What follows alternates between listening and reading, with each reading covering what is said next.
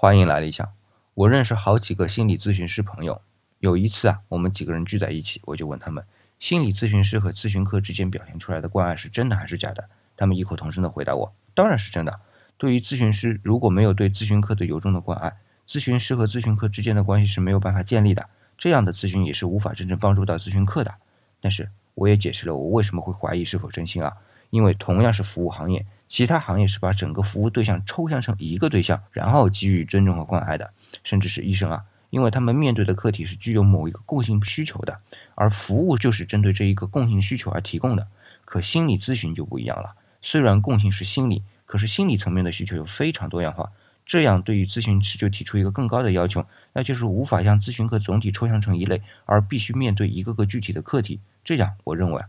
咨询师的内心必须拥有非常强大的爱，才可以真正做到对每一个课题都区别对待。